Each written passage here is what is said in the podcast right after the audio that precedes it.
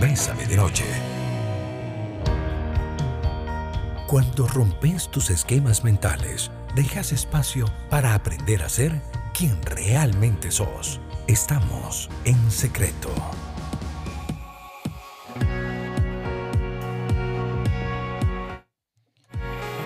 Muy buenas noches amigos y amigas, bienvenidos y bienvenidas a Versa Medianoche. Como siempre es un placer poder conectarnos, hoy cerramos semana y quiero recordarles como siempre que nuestra invitación para conectarnos de lunes a viernes a partir de las 7 en punto, después de Bésame en la tarde con María Fernanda y con Julito. Hoy vamos a tener un tema eh, que creo que en algún punto todos hemos pasado por ahí, junto a nuestro querido amigo el doctor eh, Mauricio Campos, médico psiquiatra.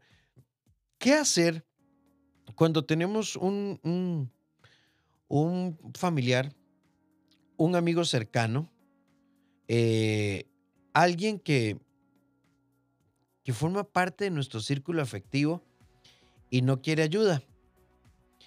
Y, y entonces Qué frustrante, qué difícil y qué agobiante. Cuando estamos hablando, en algunas oportunidades, estamos hablando tal vez de trastornos emocionales o mentales o afectaciones a este nivel que pueden ser como muy complejas para nosotros y que nos pueden asustar muchísimo. Una de las cosas que más nos asusta en el manejo de este tipo de cosas es pensar, ¿y si, y si se hace algo? ¿Y si atenta contra su vida? Y si empieza a tomar, ¿verdad? Y si empieza a hacer las cosas eh, de forma más difícil, eh, qué complicado, ¿verdad? Qué complicado, porque eh, a veces es muy duro, es muy duro, porque nos da miedo. y en algún punto tenemos que tener mucho cuidado con esto. Eh, nos hacemos los locos, obligamos a la persona. Este, en algún punto, o sea, ¿qué sería lo correcto? Así que hoy queremos invitarte a que nos acompañes, que nos acompañes, porque queremos hablarte precisamente de este proceso. ¿Qué hacer cuando estamos con un familiar, verdad? Con un familiar que de una u otra manera eh, eh, no, quiere, no quiere recibir ayuda, ¿verdad? Y creo que de alguna u otra forma nosotros tenemos que tener cuidado eh, con esto. ¿Estás ahí? Eh, estás ahí en esa ventana, en esa ventana de complicación, en esa ventana de tensión, de angustia. Sabemos que mi papá, mi hermano, mi prima, mi tío, o sea, estamos mal y, y de una u otra manera, o sea, no lo estamos logrando, no, no, no nos estamos sintiendo bien, no nos estamos sintiendo eh, cómodos con la situación, pero esta persona no, no quiere, o sea, definitivamente no quiere. Y ahí, o sea, es muy duro el proceso, es muy, muy duro. Y no, no es un tema simplemente de hacernos los locos y darle espalda. Eh, eh, yo siempre he dicho, tenemos que tener cuidado con esas personas que dicen, bueno, déjelo, déjelo em, déjelo que toque fondo. Y si en ese tocar fondo llega tan al fondo y no se levanta, bueno, este tipo de cosas van a implicar análisis. Este tipo de cosas van a implicar que nosotros tengamos la capacidad de conectar con la esperanza. Cuando rompes tus esquemas mentales, dejas espacio para aprender a ser quien realmente sos. Estamos en secreto. Doctor Mauricio Campos, bienvenido, ¿cómo estás? Muchísimas gracias, Rafael, de veras, por la invitación. ¿Me escuchas bien ahí? Sí, estamos perfectos, estamos perfectos. ¿Vos me escuchas bien? Sí, te escucho súper bien. Gracias, Rafael. Un pues gusto de veras estar acompañándote aquí otra vez en otro programa de Bésame con un tema tan importante como el día de hoy. Sí, eh, el, gusto es mío. Mau, eh, ¿pudiste, porque eh, escuchar un poco la intro?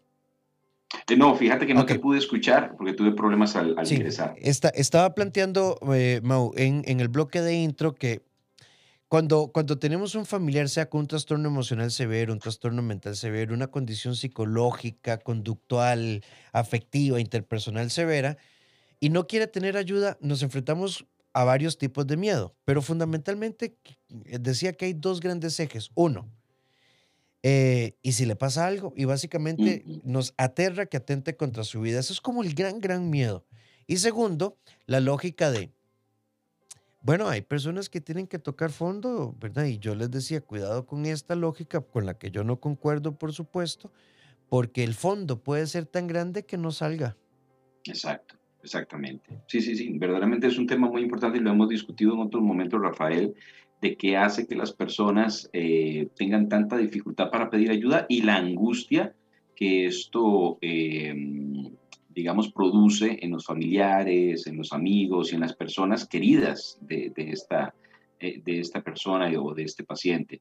Eh, Rafael, yo creo que es muy importante, ¿verdad? De esos dos ejos que vos decías, ¿verdad? Que las personas pueden tener el miedo cuando hay, digamos, una persona que uno ve que necesita ayuda y que no podemos, pues, ofrecérsela de la forma en que quisiéramos o que busque un psiquiatra o un psicólogo para conversar, aunque vemos que la persona, yo se lo digo, lo hablo con los familiares, ¿verdad? Que vemos cómo la persona se va acercando poco a poco a la pared, ¿verdad? Y donde está a punto de golpearse y donde uno quisiera hacer algo para que esa persona no se golpee, no se haga daño, eh, no vaya más al fondo, como vos dices, pero en muchas ocasiones nos encontramos como familiares con la frustración de que esa persona no está aceptando nuestra recomendación, ¿verdad? Y, y esto puede ser por varias razones.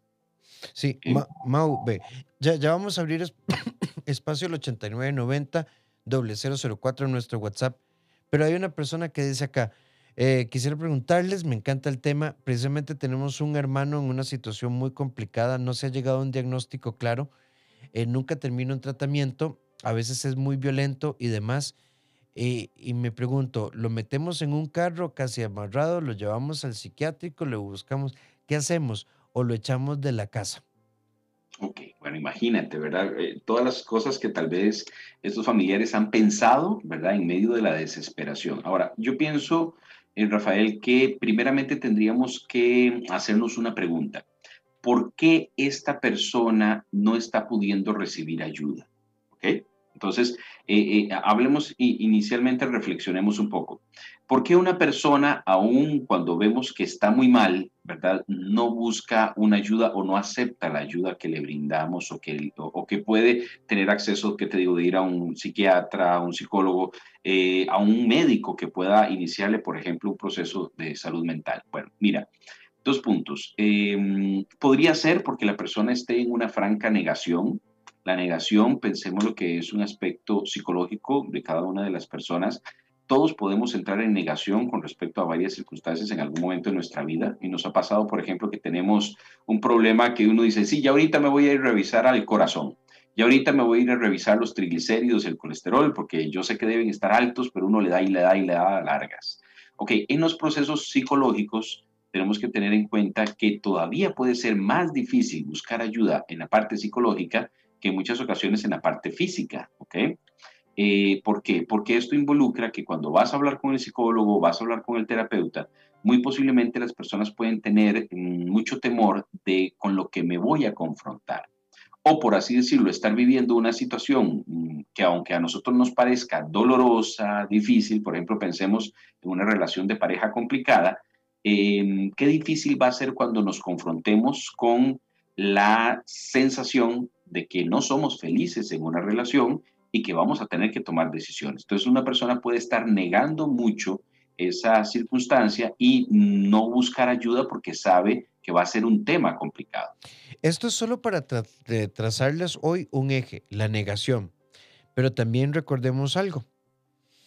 A veces, dependiendo de la condición del paciente, hemos estigmatizado tanto la salud mental que las personas se, eh, se resisten a buscar tratamiento porque tienen miedo de sentirse discriminados, abandonados o aislados. Solo para trazar dos ejes. Esto es Bésame de Noche y hoy estamos hablando de qué hacer, qué hacer cuando tenemos un familiar que se resiste a tener ayuda, sobre todo cuando, cuando, cuando se trata de alguna afectación emocional o mental de consideración. Y planteábamos en el bloque anterior junto al doctor Mauricio Campo que hay, muchos ejes de análisis. Uno es la negación. Otro es el miedo a la, a la discriminación, al señalamiento. Seguimos estigmatizando la salud mental. Por supuesto, por supuesto que hay muchas otras más eh, causas, pero eh, Mauricio, el tema es que entre no hacer y esperar a convencer, vivimos en un mar de dudas. Exactamente, Rafael. Yo diría que esos son los dos principales ejes que podríamos manejar el día de hoy. Pensemos, bueno, en la discusión de que tendríamos un eje más, que es un paciente tal vez que esté tan descompensado que no sea consciente de su situación, ¿verdad? Pensemos tal vez en un paciente esquizofrénico con una descompensación psicótica, o sea, que esté pensando fuera de lo común o que parte de su enfermedad sea el no poder ver, eh, digamos, em, con ecuanimidad una situación, pero esos son los casos mínimos, ¿verdad? De una u otra forma pensemos en que em, tal vez algunas otras personas eh, con problemas de adicción, alcoholismo y todo, también tienden a tener una negación muy grande de sus circunstancias y eh, no es hasta ver, mm, digamos, mucha afectación en su vida y en la vida de los demás que aceptan alguna ayuda, pero tal vez a veces los familiares se sienten muy frustrados por el tiempo que pasa antes de que la persona pueda lograr solicitar ayuda y en muchas ocasiones los familiares eh, tienen que vivir con un duelo de que la persona se trató de ayudar pero no se pudo. Sí, acá, acá en el 89-90 nos dice, mi suegra es una persona depresiva. Eh, siempre dice que se siente mal de salud, nunca dice que está bien. Si estamos todos, no le gusta porque se estresa, porque hay mucha gente y que tiene que cocinar. Pero si nadie va o falta algún miembro de la familia, se pone mal y dice que se siente abandonada.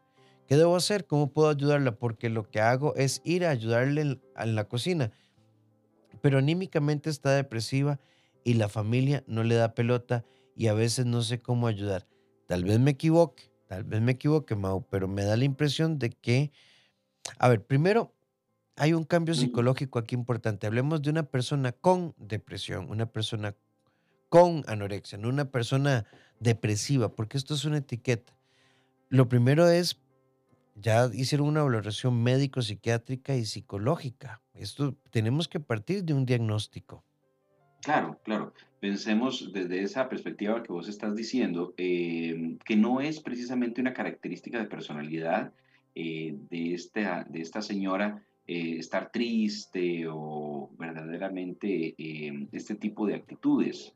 Pensemos que en muchas ocasiones una persona puede estar enferma de una depresión. La depresión no es parte de ella, es una enfermedad que puede afectarnos a cualquiera de nosotros. Ahora, esto es más difícil, eh, Rafael, porque en muchas ocasiones una persona con un dolor de rodilla, eh, un dolor abdominal, un dolor de cabeza, una migraña, es más factible que la persona busque ayuda porque en muchas ocasiones este tipo de trastornos más médicos, más físicos, eh, tienen una solución, digamos, o la mayoría de las personas lo visualizan yendo al médico, tomando un tratamiento, poniéndose una inyección, pero ¿cómo hacemos para manejar los trastornos que son emocionales, los que tienen que ver con dolor emocional, con dolor psicológico, porque tienen que interactuar mucho también a veces con las dinámicas familiares?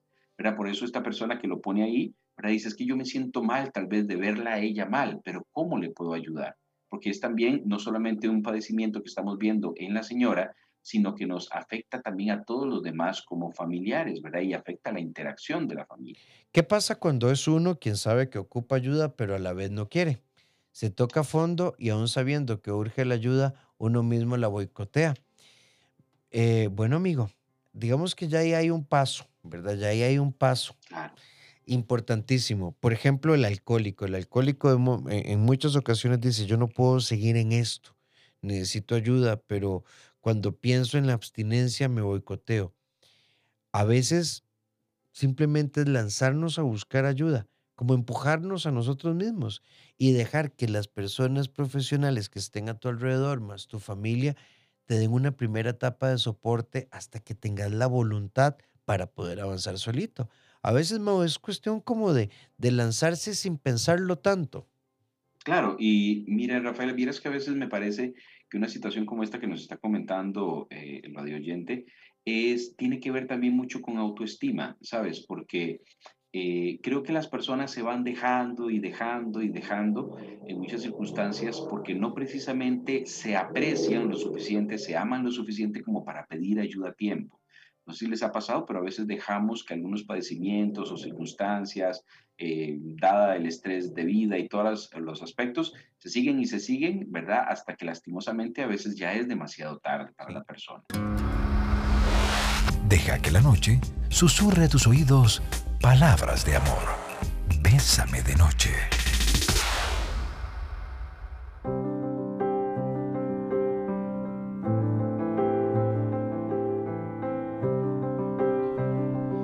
Siete con 32 minutos y recuerden amigos y amigas, con todo gusto pasamos sus audios, pero están entrando audios de tres minutos, cuatro minutos. Los audios deben ser máximo de un minuto. Vamos con este audio, Mau. Hola Rafa, buenas noches. Te comento rápidamente mi situación.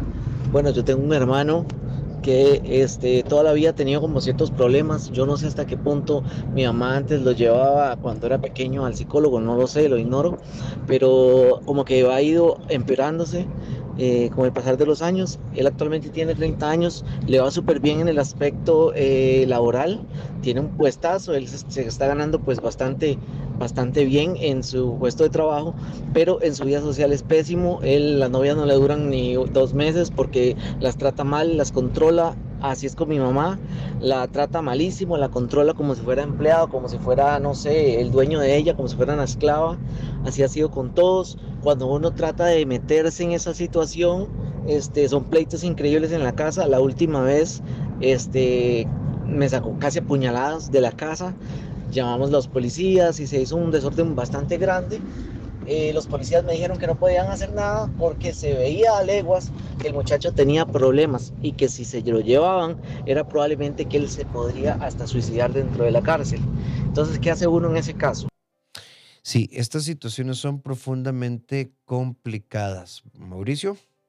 Claro, mira, de lo que nos dice el amigo, ¿verdad? Acá por, eh, la radio, em, es una situación compleja porque en Costa Rica mm, muchas veces nos encontramos con padecimientos en pacientes que requieren en muchas ocasiones ser trasladados a emergencias, por ejemplo, el Hospital Nacional Psiquiátrico, eh, en muchas ocasiones, y vemos que eh, la policía o servicios de salud como Roja y otros no pueden llevar a estos pacientes eh, a la fuerza, ¿verdad? No pueden llevar a estos pacientes si la persona no quiere. Entonces todo este proceso, ¿verdad? digamos a nivel legal y todo es muy complejo, pues están tratando de hacer algunos cambios a nivel eh, de reglamentos y esto para que en muchas ocasiones el paciente con algún tipo de enfermedad mental pueda ser trasladado de forma segura, pero por ahora en Costa Rica es bien difícil esta temática. Ahora, parte del problema, ¿verdad? Es, eh, como lo hablábamos ahora, Rafael, que en muchas ocasiones la persona que está padeciendo esta situación, a veces tenemos que hacer una diferencia eh, entre que sea una persona con un padecimiento psiquiátrico que tal vez no ha sido diagnosticado, o si ya hay rasgos de personalidad, ciertos trastornos de personalidad o ciertas características o asociadas a uso de drogas o alcohol que hacen que la persona estalle, tenga problemas, eh, sea impulsiva y actúe de una forma en que pueda agredir o agredirse, ¿verdad? Y, esto, pues también, eh, ¿qué te digo? Yo a veces lo hablo con los familiares como que embarriar a la cancha a la hora de querer ayudar a una persona. Buenas noches, tengo una hija de 19 años, tiene una bebita de 3, le alquilé el apartamento en la misma propiedad para que se viniera a vivir con el papá de la chiquita él le pegó, ella decidió separarse, ahora no quiere trabajar, solo fiesta, escándalos, trae amigos, fuma marihuana, le da mamar a la bebita. Siempre he tratado de ayudarla, pero cada vez que le digo algo me trata mal, dice que se va a ir, cosa que no le creo porque sin trabajar, ¿dónde se va a ir? Pero me tiene preocupada la bebita. Yo sufro y siento que está mal. No sé si será efecto de la marihuana. Gracias. Habría que ver si es marihuana o si ya estamos hablando de consumo de sustancias múltiples y demás. Vean, esto que voy a proponer no necesariamente es el plan A, pero a veces tenemos que tener como medidas drásticas. Y entonces, por ejemplo, si hay una menor de tres meses en riesgo, a veces procede pedir la intervención del patronato para que tengamos una custodia. Y a veces este tipo de cosas hace, ¿verdad? Que entonces, bueno, usted quiere tener a su hija, va a tener que ir al IAFA y va a tener que hacer esto y va a tener que pues, someterse a un proceso de recuperación.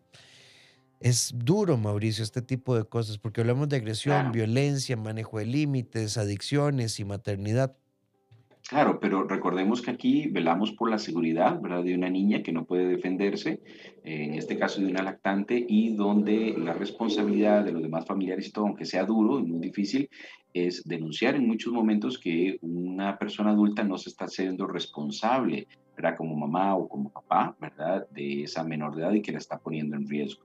Es una situación muy compleja, muy difícil, ¿verdad? Y que a veces produce grandes problemas a nivel familiar, pero por eso es que necesitamos que las personas especialmente cuando son papás, mamás tienen un niño a cargo, estén bien a nivel mental, bien a nivel emocional, se sometan a procesos para poder estar lo mejor posible para el bienestar de los chicos y chicas que dependen de ellos. Entonces es fundamental.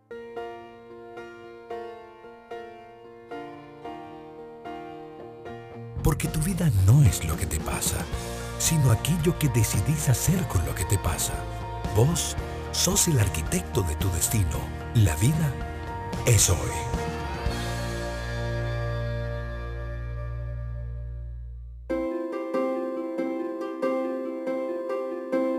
En nuestra sección La vida Soy queremos plantearles esto, cuidado con la evasión, cuidado con la indiferencia.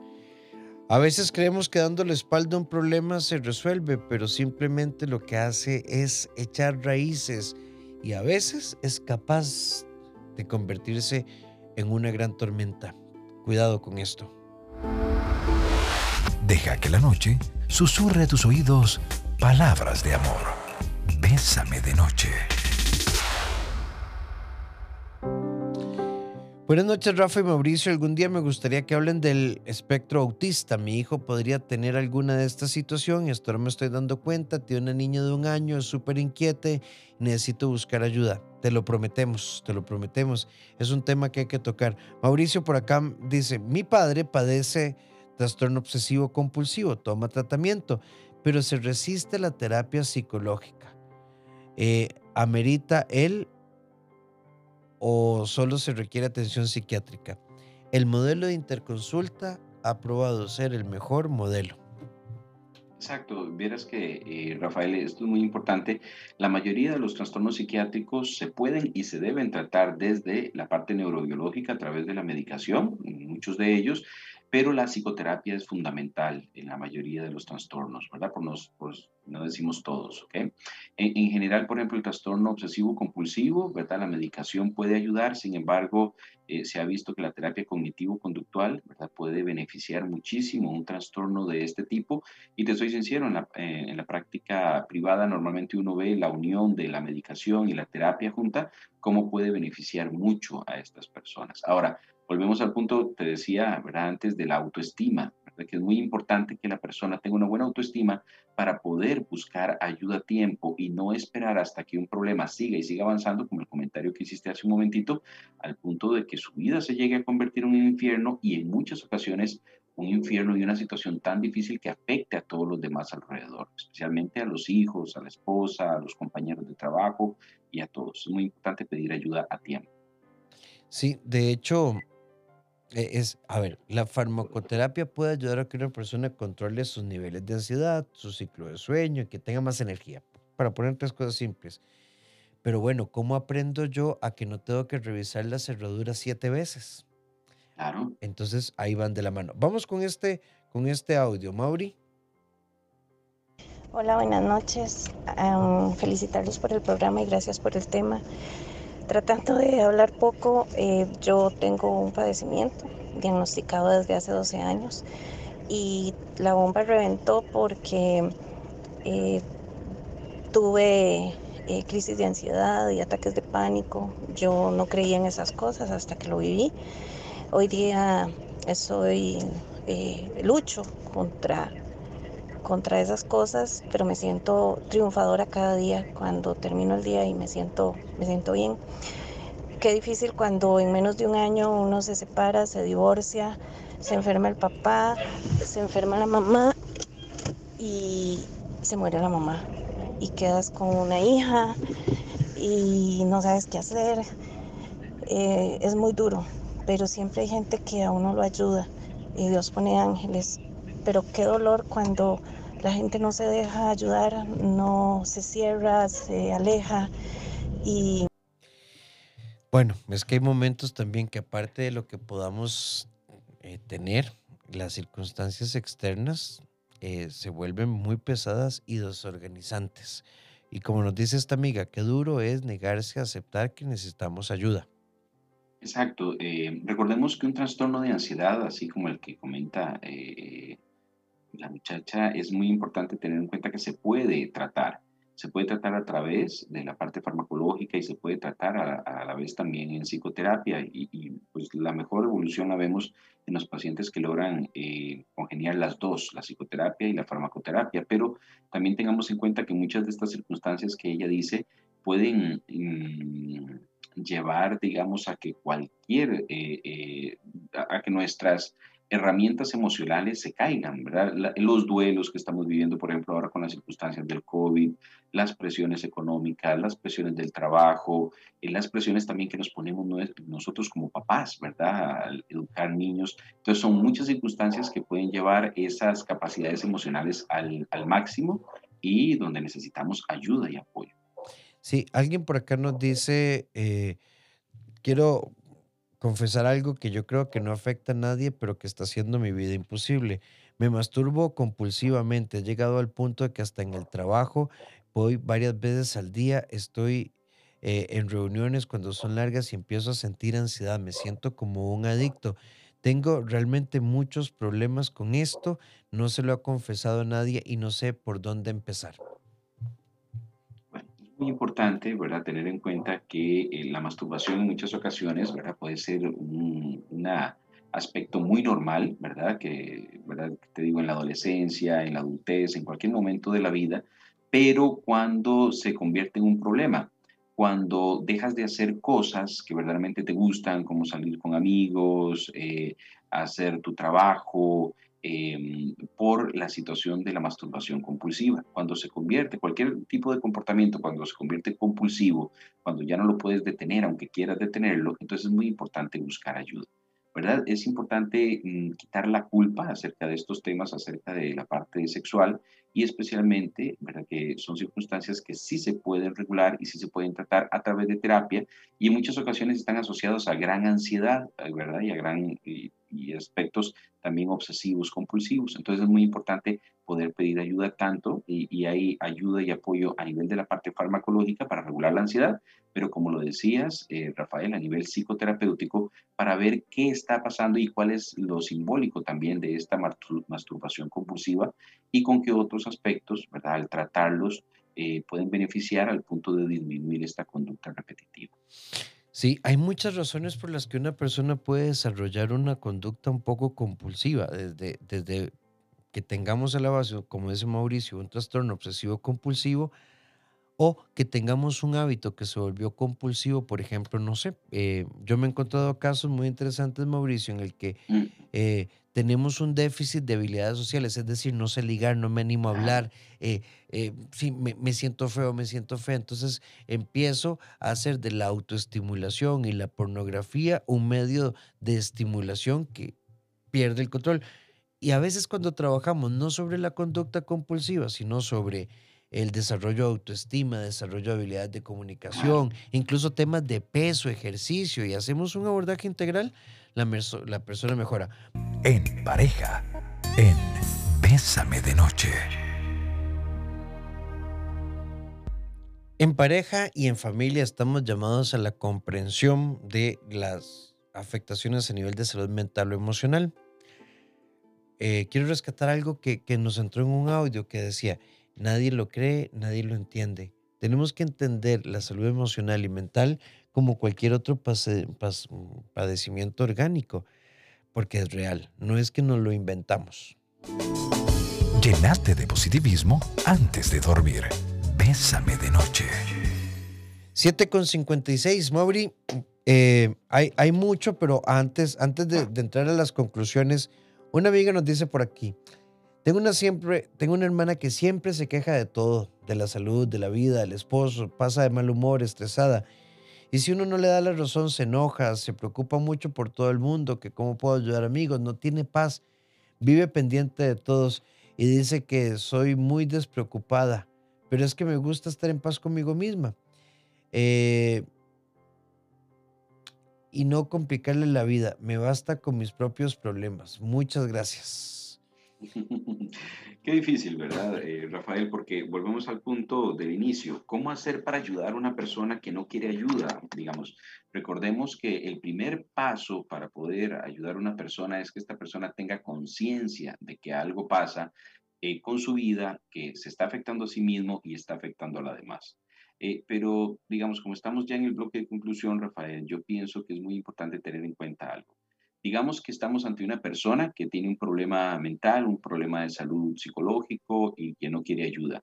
Si lo señalamos con el dedo índice, recordemos que hay un dedo señalando hacia esa persona y cuatro dedos señalando hacia nosotros, ¿cierto? Entonces, esto es muy importante. Em, o sea, si la persona no quiere ayuda, y eso no se está afectando. Entonces, eh, nos pasa mucho en el consultorio, Rafael, que a veces vienen familias enteras, que a veces vienen pacientes y dicen, doctor, es que mi esposa está pasando esto, esto me está afectando mucho, ella no quiere ayuda, o familias enteras que llegan, ¿verdad? A una consulta y dicen, doctor, es que ya no sabemos qué hacer más con mi hijo, con mi esposo, con mi papá. Ok, bueno, entonces empecemos por ayudar a las personas que están en el consultorio y que vienen en ese momento y que tienen conciencia de que hay un problema. ¿Okay? Esto nos pasa mucho con los adolescentes. A veces, bueno, que los chicos, por ejemplo, sí son traídos por sus papás en muchas ocasiones cuando hay un problema y los chicos nos dicen, doctor, pero es que eh, yo vengo aquí a la cita y hablo con usted, pero verdaderamente el problema lo tienen mis papás y mi familia. ¿ok? Eh, y, y, cuando uno ve y analiza muchos casos, así es. ¿ok? Entonces, uno cree mucho, Rafael, en el abordaje sistémico. ¿Qué significa esto? Las familias, las dinámicas son como relojes suizos. Eh, Rafael, si vos les das vuelta y los abres por detrás, te vas a dar cuenta que hay un montón de tuerquitas. Si una tuerca se traba, traba las demás, pero vieras qué interesante, y esto es una respuesta que les quiero dar a todos los radioyentes que nos han hablado de otras personas que tienen el problema. Si una tuerquita se empieza a mover, mueve a las demás de diferente forma. Entonces, si esa tuerca, que es su hermano, su tío, su abuelo, su papá, su amigo, su hijo, no se mueve, muévase usted, lleve terapia usted, trabaje la parte psicoterapéutica usted y verá cómo de una u otra forma ese sistema empieza a movilizarse. Y en el último caso de que verdaderamente no podamos ayudar a esa persona, pues vamos a ir empezando el duelo de cómo seguir adelante sin que esa persona tenga nuestra ayuda y pues trabajar en cómo esa persona va viviendo eh, pues ese padecimiento sin que me afecte en por lo menos a lo menos posible. Mauri, se nos fue el tiempo. Primero, como siempre, agradecidísimo. Gracias a todas las personas que han participado con nosotros. Mauricio, si quieren localizarte, ¿cuáles son tus números, tus redes? La sede de la, de la clínica de Mauricio están desamparados. Sí, exactamente, Rafael. Tenemos una clínica de abordaje integral con psiquiatras, psicólogos, eh, psicoterapeutas, eh, fisioterapeuta también, nutrición, ¿verdad? Lo que gusten eh, pues en lo que les podamos apoyar. El teléfono de la clínica Prosday en Desamparados es el 2250-1508 o pueden localizarnos también al 8887-1460. ¿ok? Pueden buscarnos como Clínica Prosday también en, en, Facebook o eh, también doctor Mauricio Campos, médico psiquiatra en Facebook y también pueden seguirnos por las redes. A todos, muchísimas gracias por acompañarnos, Mauri. Te mando un gran abrazo. Muchísimas gracias. Muchas gracias, Rafael, de veras por la invitación y ojalá que pues esto haya sido de apoyo para muchas personas que lo están viviendo. Y nos vemos pronto. Recuerden que ustedes también ocupan apoyo en psiquiatría, psicología, terapia de pareja individual, terapia, terapia de pareja o individual, o apoyo a niños y adolescentes en la parte psicopedagógica educativa, puedes marcar el 2290 1383 o al WhatsApp 88 81 1304. Fin de semana largo, con muchas lluvias, pero también queremos hacer un llamado. Hay diferentes sectores activos recogiendo víveres, ropa, también alimento para mascotas, alimento para gatos, para perros y demás. Solidaricémonos, Costa Rica, porque en medio de la pandemia, todo lo que se está viviendo en el sector norte y Caribe requiere de solidaridad. Acérquense a los comités locales de emergencia que están activando campañas de recolección. Acerquémonos a los comités locales de Cruz Roja y, ya uno puede ver en redes sociales muchos centros de recolección. Seamos prudentes, ¿verdad? Porque siempre hay abusaditos en esto, pero busquemos gente, ¿verdad? Porque Turrialba y la zona Caribe nos necesita a todos, Mauricio. Muy bien, muchas gracias Rafael. Y sí, de verdad recordemos que ayudar es ayudarnos. Muy buenas noches, hasta pronto. Nos encontramos el próximo martes porque el lunes estamos feriados. Un fuerte abrazo.